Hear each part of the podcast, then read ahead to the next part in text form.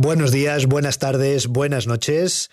Estás escuchando Turismo de Primera. Soy David Fernández, editor de revista 80 días.es. Y en el episodio anterior de Turismo de Primera hablamos sobre la condena por fraude fiscal del presidente de CEAT, Jorge Marichal. Y esta semana ha habido novedades. Beatriz de Lucas Luengo. Hola David, sí hay dos novedades importantes. La primera es que Jaime García Calzada, presidente de la Federación de Empresas de La Rioja, presentó su dimisión como miembro de la ejecutiva de CEAT porque pensaba que Marichal debía haber dimitido. Da la casualidad, o no, de que García Calzada será el sustituto de Marichal en la Comisión de Turismo de la COE. La segunda novedad es que Marichal ha convocado elecciones en la Confederación de Hoteles y a pesar de su condena por delito fiscal, se presentará nuevamente como candidato.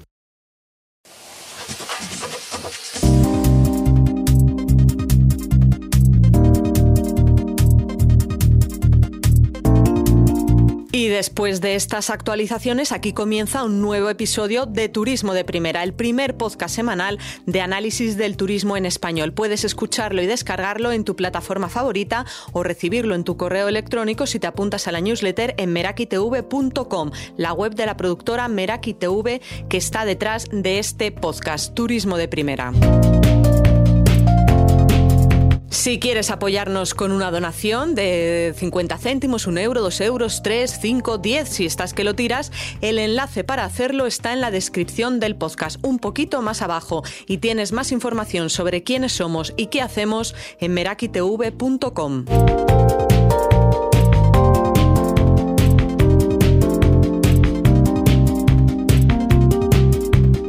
Iberia, Copa Airlines, Qatar Airways, Emirates son algunas de las aerolíneas que ya están probando el IATA Travel Pass, un certificado que garantiza a aquellas personas que se hayan vacunado o tengan una prueba negativa de coronavirus su fácil acceso al aeropuerto y al embarque de su vuelo. En Estados Unidos, el estado de Nueva York o empresas como Walmart, el corte inglés de allí y algunas universidades han lanzado ya sus propias aplicaciones para priorizar o diferenciar el acceso a sus servicios e instalaciones de las personas vacunadas o que pueden certificar haber pasado el coronavirus o no tenerlo. En Israel, que ya ha anunciado que empezará a recibir eh, turistas que acrediten estar vacunados y viajen en grupo, también existe una credencial similar para entrar en estadios, teatros, cines, gimnasios o restaurantes. Y desde mediados de este mes de abril, en Gran Bretaña quieren probar un documento parecido para participar en eventos masivos como la Copa Nacional de Fútbol.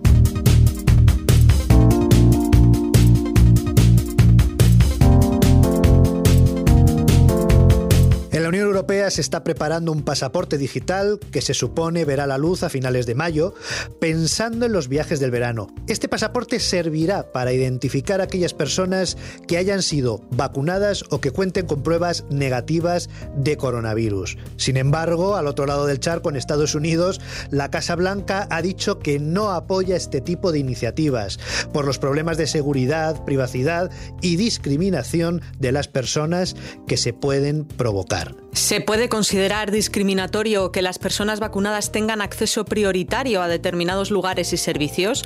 ¿Es legal? Analizamos con Eduard Blasi, profesor de posgrado de protección de datos de la Universidad Oberta de Cataluña, UOC, qué problemas puede provocar esta tendencia a identificar a vacunados y no vacunados a través de aplicaciones privadas. Hemos comenzado el podcast mencionando algunos de los países y empresas que ya están desarrollando sus certificados de vacunación, que parece que serán necesarios para hacer bastantes más cosas que viajar.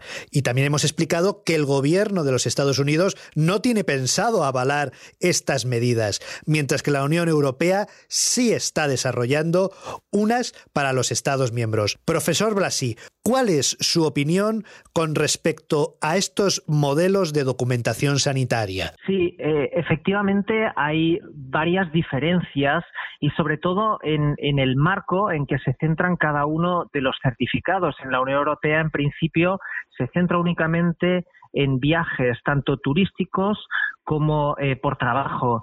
Eh, tanto en Estados Unidos como incluso en otros países eh, como Reino Unido o, Israel, se abre la puerta a utilizar el, pasaporte en, otros contextos, ya sea, pues como bien has comentado, eh, bares, restaurantes, eh, gimnasios, etcétera. aquí lo importante es saber eh, que cuando se ofrece un certificado COVID, pues eh, debe plantearse una alternativa ya que actualmente a pesar del ritmo de vacunación que tenemos, no todo el mundo tiene acceso a la vacuna y a fecha de hoy parece que la alternativa es una PCR. La primera eh, duda ¿no? que nos viene a, la mente es si, si, bueno, si estos establecimientos van a requerir ¿no? Eh, una PCR, imaginemos en el caso de un gimnasio, pues quizá podría parecer algo desproporcionado también en, espectáculos.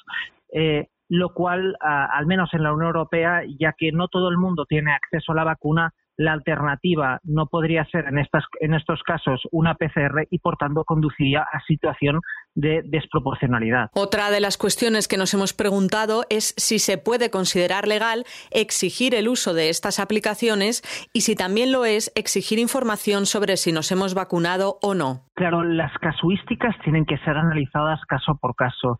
Hay situaciones que claramente son contrarias a la norma, como sería requerir una eh, prueba, digamos, eh, negativa en PCR para acceder a un puesto de trabajo, porque claramente ahí eh, situaría en una pues, posición de discriminación al candidato que optara para el puesto.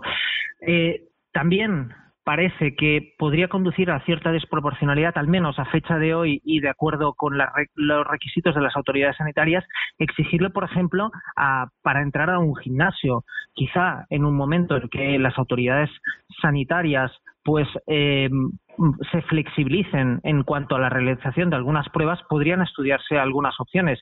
Por ejemplo, en Barcelona eh, se ha realizado, se realizó un concierto de Love of, Lesbian precisamente con asistentes que habían dado eh, negativa una prueba de serología.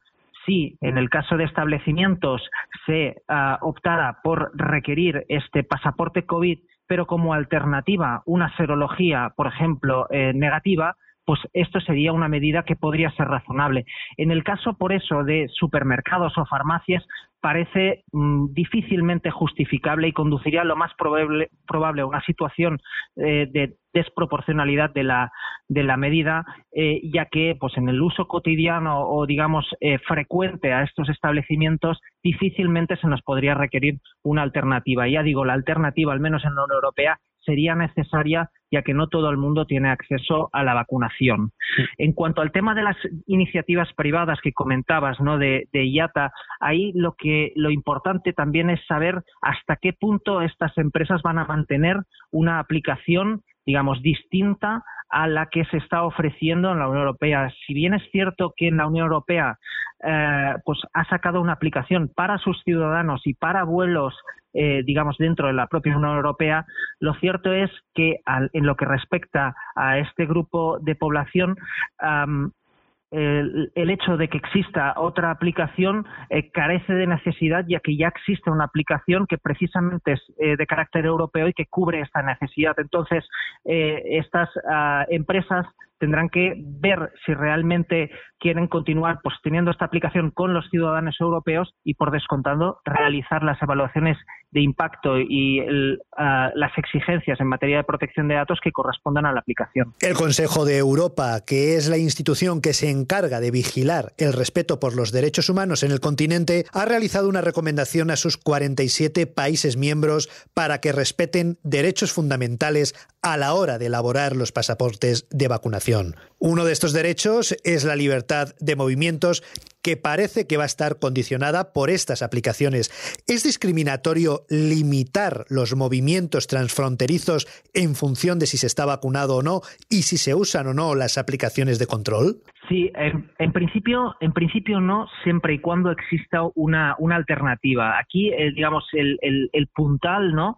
Es que exista una alternativa a esta medida. La protección de datos, y ya lo dijo la Agencia Española de Protección de Datos, no debe ser un freno para la lucha contra la pandemia. Y por tanto no tenemos que pensar siempre ¿no? en que este tipo de medidas eh, deben ser per se eh, desproporcionadas se tiene que atender al contexto concreto y, actualmente existe una necesidad de establecer determinadas medidas para hacer frente a esta pandemia. Entonces, en este contexto concreto, con una serie pues, de medidas de limitación de finalidad, ¿no? para que el tratamiento sea únicamente para este propósito, temporalidad, en este caso eh, no nos conduciría necesariamente a una situación de, de discriminación, sobre todo si se planteara esta medida con la posibilidad de tener una alternativa y sí con acceso general a esta alternativa, ¿no? Como una PCR. En el Consejo de Europa están integrados los países de la Unión Europea y otros como Reino Unido, Turquía o Rusia.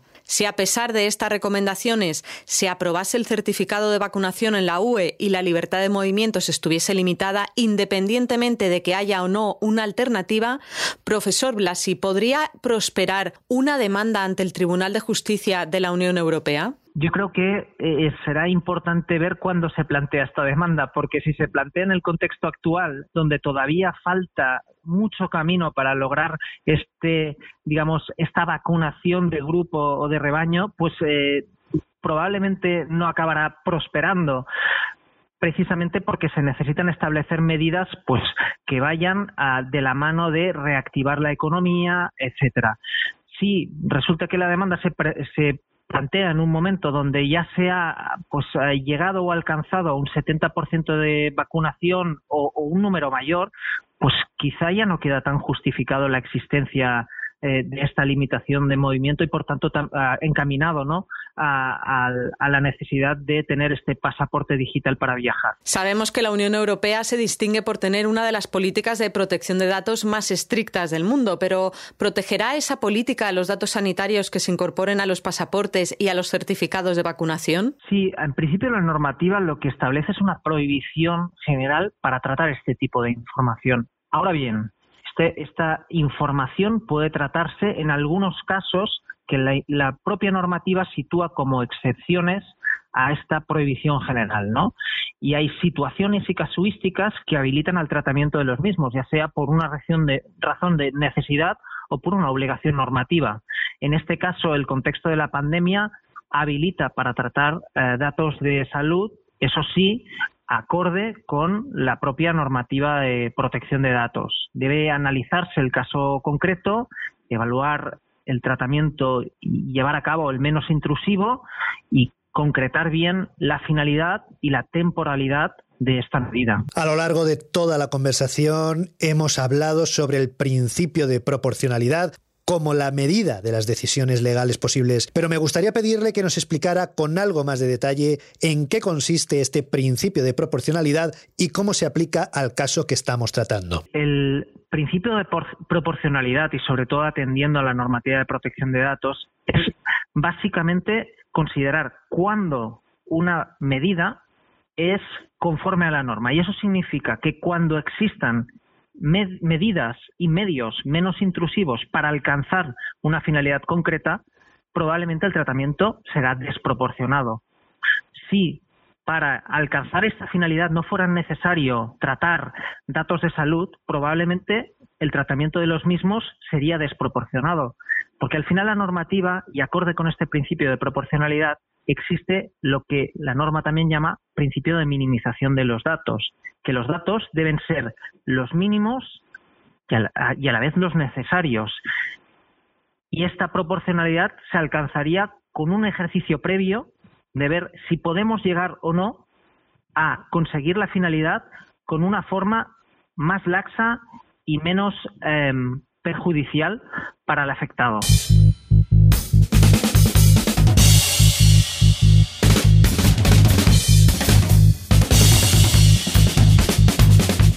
Solo unos segundos más para recordarte que aunque aquí termina el podcast de Turismo de Primera de esta semana, puedes encontrar todos los episodios anteriores en las principales plataformas de podcast Evox, Google Podcast, Apple Podcast, Spreaker, Spotify. También puedes encontrarlo en la página web de Meraki TV, la productora que hace posible Turismo de Primera. Esa página web es merakitv.com. Y si te gusta lo que hacemos y cómo lo hacemos, por favor apóyanos con una donación. El enlace está en la descripción del podcast. Así que espero que estés con nosotros la semana que viene, el viernes desde las 7 de la mañana, un nuevo episodio de análisis del sector turístico. Muchísimas gracias y buen fin de semana.